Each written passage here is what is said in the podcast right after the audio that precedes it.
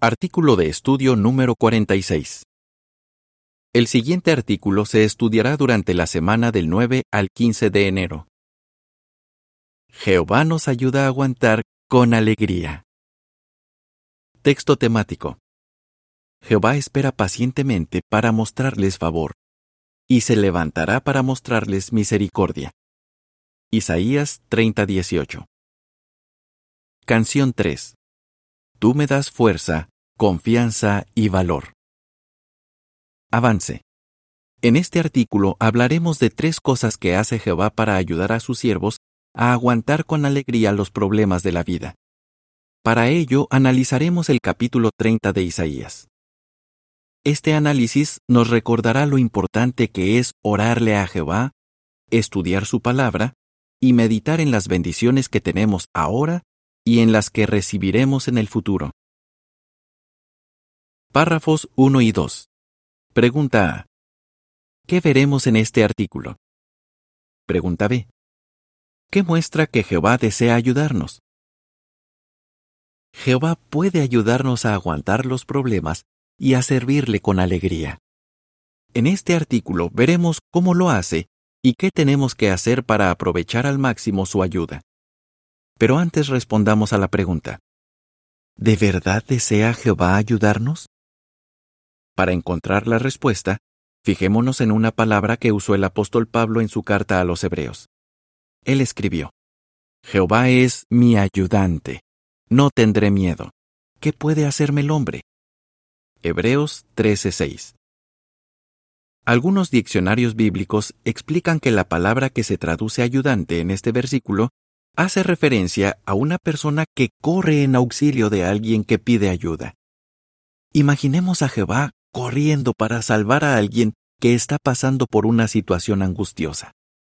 Sin duda, esta descripción muestra que Jehová no solo está dispuesto a ayudarnos, sino que desea hacerlo de todo corazón. Teniendo a Jehová a nuestro lado, podemos aguantar las pruebas sin dejar de ser felices. Párrafo 3. Pregunta. ¿De qué tres maneras nos ayuda Jehová a aguantar con alegría? ¿De qué maneras nos ayuda Jehová a aguantar con alegría? En el libro de Isaías encontramos la respuesta. Muchas de las profecías que escribió Isaías por inspiración tienen un significado especial para los siervos de Dios de la actualidad. Además, en muchas ocasiones Isaías describe a Jehová usando palabras fáciles de entender. Por ejemplo, en el capítulo 30, se vale de comparaciones hermosas para describir cómo Jehová ayuda a su pueblo. Allí dice que Jehová, uno, escucha con atención y responde nuestras oraciones. 2. Nos guía. Y 3. Nos bendice ahora y en el futuro. Analicemos estas tres ideas una por una. Jehová nos escucha. Párrafo 4. Pregunta. ¿Qué dijo Jehová sobre los judíos del tiempo de Isaías y qué permitió que les ocurriera? Pregunta B. ¿Qué esperanza les dio Jehová a los judíos fieles?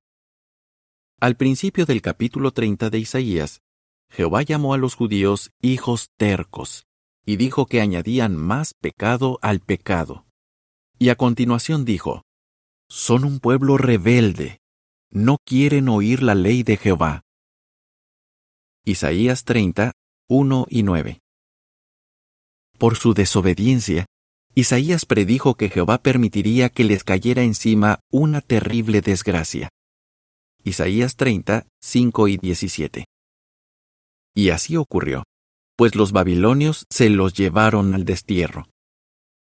Pero también había algunos judíos fieles, y el profeta Isaías tenía un mensaje de esperanza para ellos.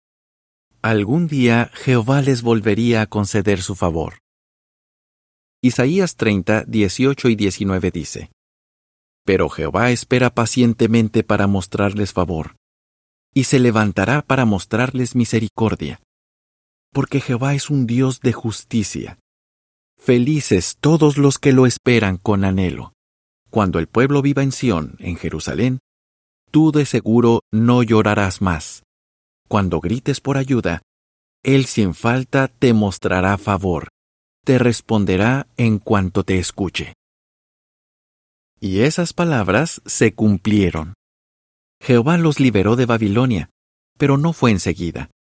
La frase Jehová espera pacientemente para mostrarles favor daba a entender que tendría que pasar algún tiempo antes de que los judíos fieles fueran liberados. De hecho, pasaron setenta años hasta que Jehová permitió que algunos judíos regresaran a Jerusalén. Cuando volvieron a su tierra, las lágrimas de tristeza que habían derramado en el exilio se convirtieron en lágrimas de alegría. Párrafo 5. Pregunta. ¿Qué nos garantiza Isaías 30:19? Hoy en día también nos animan mucho estas palabras. Cuando grites por ayuda, Él sin falta te mostrará favor. Isaías 30:19. Isaías nos garantiza que Jehová escuchará con atención nuestras oraciones y que las responderá con rapidez. El profeta añade, Te responderá en cuanto te escuche. Estas reconfortantes palabras nos recuerdan que nuestro Padre no solo está dispuesto a acudir en auxilio de quienes le piden ayuda, sino que desea hacerlo de todo corazón. ¿Verdad que tener esto presente nos permite aguantar con alegría? Párrafo 6. Pregunta. ¿Cómo indican las palabras de Isaías que Jehová escucha las oraciones de cada uno de sus siervos? Este versículo también nos confirma que Jehová escucha con interés las oraciones de cada uno de nosotros. ¿Por qué decimos esto? En la primera parte del capítulo 30 de Isaías, Jehová habla de ustedes en plural, porque le está hablando a su pueblo en conjunto. Pero en el versículo 19 habla de tú en singular, porque les está hablando a sus siervos de manera individual. Isaías dice, tú de seguro no llorarás más. Él sin falta te mostrará favor, te responderá. Como Jehová es un Padre amoroso, cuando uno de sus hijos está desanimado, Él no le dice, tienes que ser fuerte como tu hermano. Más bien, se interesa por cada uno de nosotros y atiende personalmente nuestras oraciones. Párrafo 7. Pregunta. ¿Cómo muestran Isaías y Jesús la importancia de orar con insistencia? Cuando le oramos a nuestro Dios sobre algo que nos preocupa, puede que lo primero que Él haga sea darnos fuerzas para soportar la situación. Y si la prueba no desaparece tan rápido como nos gustaría, quizás tengamos que pedirle muchas veces que nos dé fuerzas para aguantar. De hecho, eso es lo que Él mismo nos anima a hacer es el mensaje que transmiten estas palabras de Isaías. No le den descanso a él, es decir, a Jehová. Isaías 62.7. ¿Qué significa esto? Que nuestras oraciones tienen que ser tan insistentes que, por decirlo así, no dejemos descansar a Jehová. Esto nos recuerda algo que dijo Jesús sobre la oración y que leemos en Lucas 11, 8 a 10 y 13. Usando varias comparaciones, Él nos animó a orar con insistencia y atrevimiento, y a seguir pidiendo Espíritu Santo. También podemos pedirle a Jehová que nos guíe para tomar buenas decisiones. El comentario de las imágenes para este párrafo dice, ¿Qué quiso decir Isaías cuando dijo que no le demos descanso a Jehová? Jehová nos guía. Párrafo 8. Pregunta. ¿Cómo se cumplieron las palabras de Isaías 30, 20 y 21? Isaías 30, 20 y 21 dice, Aunque Jehová te dará angustia como si fuera pan y opresión como si fuera agua, Él, tu gran instructor, ya no se esconderá. Verás a tu gran instructor con tus propios ojos, y en caso de que te desvíes a la derecha o a la izquierda, oirás con tus propios oídos estas palabras detrás de ti. Este es el camino, anda en él. El ejército de Babilonia rodeó Jerusalén por un año y medio. Durante ese tiempo, los judíos sufrieron tanto que la angustia llegó a ser algo tan común como el pan y el agua. Pero según los versículos 20 y 21, Jehová les prometió que los salvaría si se arrepentían y cambiaban su manera de actuar. Isaías dijo que Jehová era el gran instructor de su pueblo, y les prometió que Jehová les enseñaría a adorarlo como él quiere. Estas palabras se cumplieron cuando los judíos fueron liberados de Babilonia. Jehová demostró que era su gran instructor. Gracias a su guía, los judíos lograron restaurar la adoración pura.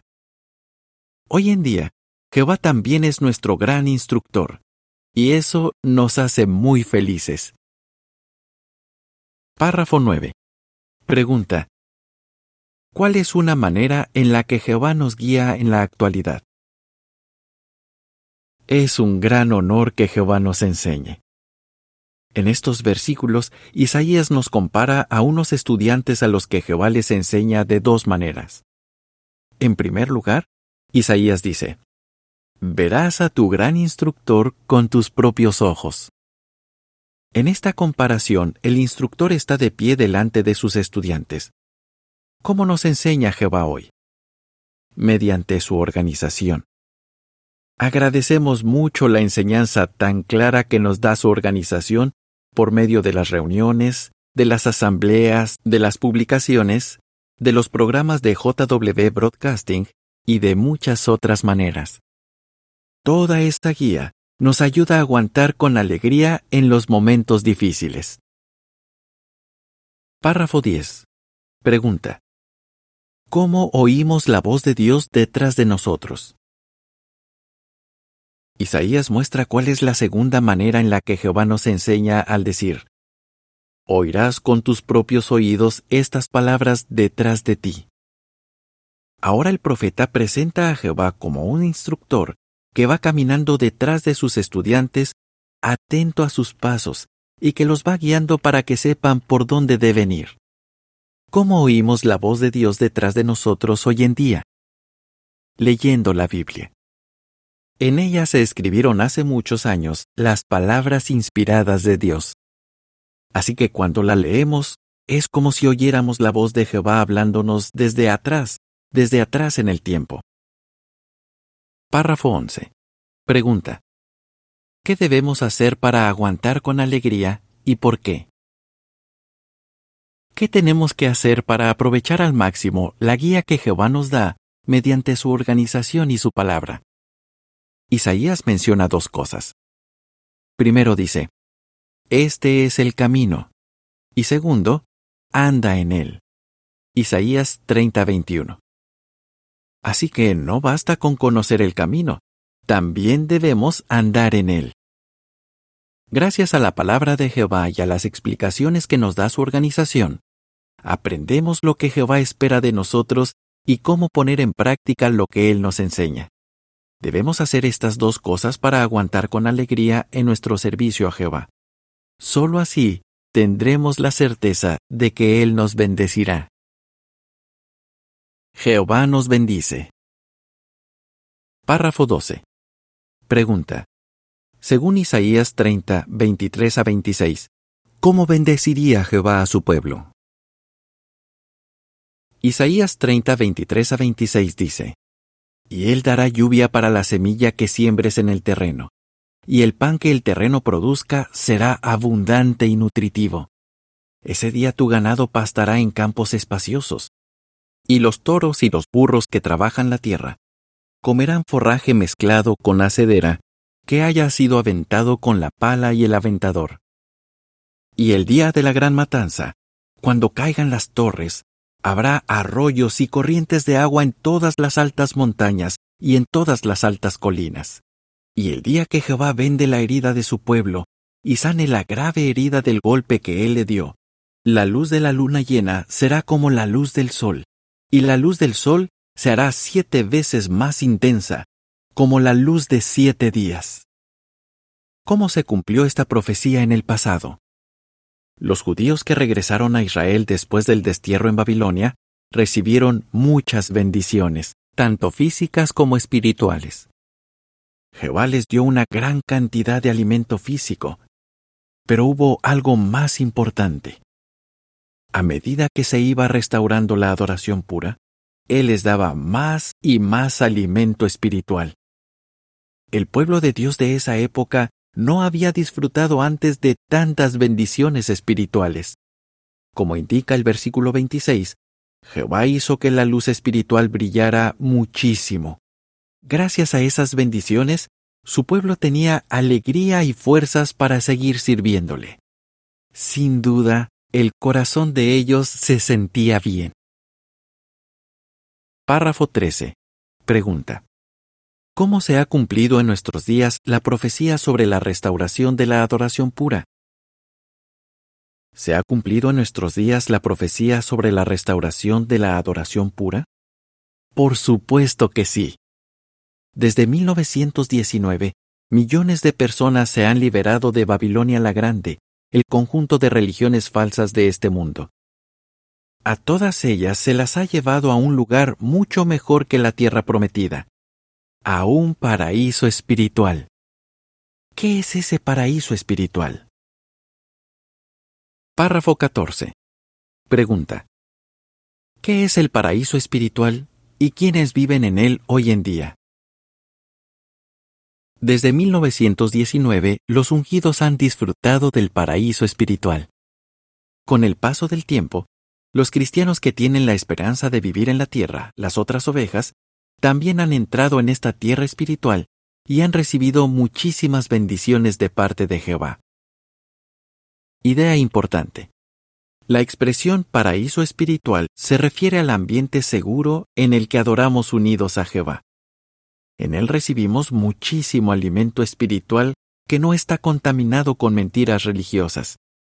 Tenemos un trabajo que nos encanta, predicar las buenas noticias del reino de Dios. También tenemos una estrecha amistad con Jehová y disfrutamos de paz con nuestros hermanos, que nos quieren y nos ayudan a aguantar con alegría los problemas de la vida. Entramos en este paraíso espiritual cuando empezamos a adorar a Jehová de la manera correcta y cuando nos esforzamos al máximo por imitarlo. Párrafo 15. Pregunta. ¿Dónde está el paraíso espiritual? ¿Dónde está el paraíso espiritual en nuestros días? Como hay siervos de Jehová viviendo por toda la tierra, este paraíso también se extiende por todo el mundo. Así que sin importar en qué rincón del planeta vivamos, podemos formar parte del paraíso espiritual siempre y cuando apoyemos con toda el alma la adoración verdadera. Párrafo 16. Pregunta. ¿Qué debemos hacer para seguir viendo la belleza del paraíso espiritual? Una de las cosas que tenemos que hacer para permanecer en el paraíso espiritual es seguir valorando la congregación cristiana mundial. ¿Cómo hacemos eso? Centrándonos en las cosas bonitas de los que viven en él y no en sus imperfecciones. ¿Por qué es tan importante que lo hagamos? Pensemos en esta comparación. En un bosque hermoso hay muchos árboles distintos. De manera parecida, en el paraíso espiritual del que disfrutamos en las congregaciones, hay una gran variedad de personas que son como árboles. No dejemos que los defectos de los árboles que tenemos más cerca nos impidan ver la belleza del bosque. Es decir, no permitamos que nuestras imperfecciones o las de los hermanos de la congregación nos impidan ver la belleza y la unidad de la congregación cristiana mundial. Párrafo 17. Pregunta. ¿Qué puede hacer cada uno de nosotros para fortalecer la unidad de la congregación? ¿Qué puede hacer cada uno de nosotros para fortalecer esta unidad? Esforzarse por fomentar la paz. Cada vez que tomamos la iniciativa para llevarnos bien con los hermanos de la congregación, hacemos que el paraíso espiritual sea más bonito. Tenemos presente que Jehová trajo a la adoración pura a todos los que están en el paraíso espiritual. Imaginemos lo feliz que debe sentirse cuando ve que nos esforzamos por fortalecer la paz y la unidad que hay entre sus siervos, que para Él son muy valiosos. El comentario de la imagen para este párrafo dice, ¿qué puede hacer cada uno de nosotros para que el paraíso espiritual sea más bonito? Párrafo 18. Pregunta. ¿En qué debemos meditar con frecuencia y por qué? ¿Qué podemos hacer para aprovechar al máximo las bendiciones que Jehová les da a sus siervos? Pensemos con detenimiento en lo que aprendemos en la palabra de Dios y en nuestras publicaciones. Si estudiamos y meditamos, desarrollaremos cualidades cristianas que nos impulsarán a mostrarnos amor fraternal y tierno cariño en la congregación. Al meditar en las bendiciones que tenemos ahora, se fortalece nuestra amistad con Jehová y al meditar en las bendiciones que Jehová nos dará en el futuro, la esperanza de servirle para siempre se mantendrá muy viva en nuestro corazón. Todo esto hará que sirvamos a Jehová con más alegría. Decididos a aguantar. Párrafo 19. Pregunta A. Según Isaías 30:18, ¿de qué podemos estar seguros? Pregunta B. ¿Qué nos ayudará a aguantar con alegría. Jehová se levantará para actuar a nuestro favor cuando acabe con este malvado mundo. Como Él es un Dios de justicia, estamos seguros de que no permitirá que el mundo de Satanás exista ni un solo día más de lo que exija la justicia. Tanto Jehová como nosotros esperamos pacientemente a que llegue el día de nuestra liberación. Mientras tanto, estamos decididos a valorar el honor de orarle, a estudiar su palabra y ponerla en práctica, y a meditar en nuestras bendiciones. Si seguimos haciendo todo esto, Jehová nos ayudará a servirle con aguante y alegría. ¿Cómo nos recuerda el capítulo 30 de Isaías que Jehová está dispuesto a hacer lo siguiente por nosotros? Escucharnos, guiarnos, bendecirnos. Canción 142. Aferrémonos a nuestra esperanza. Fin del artículo.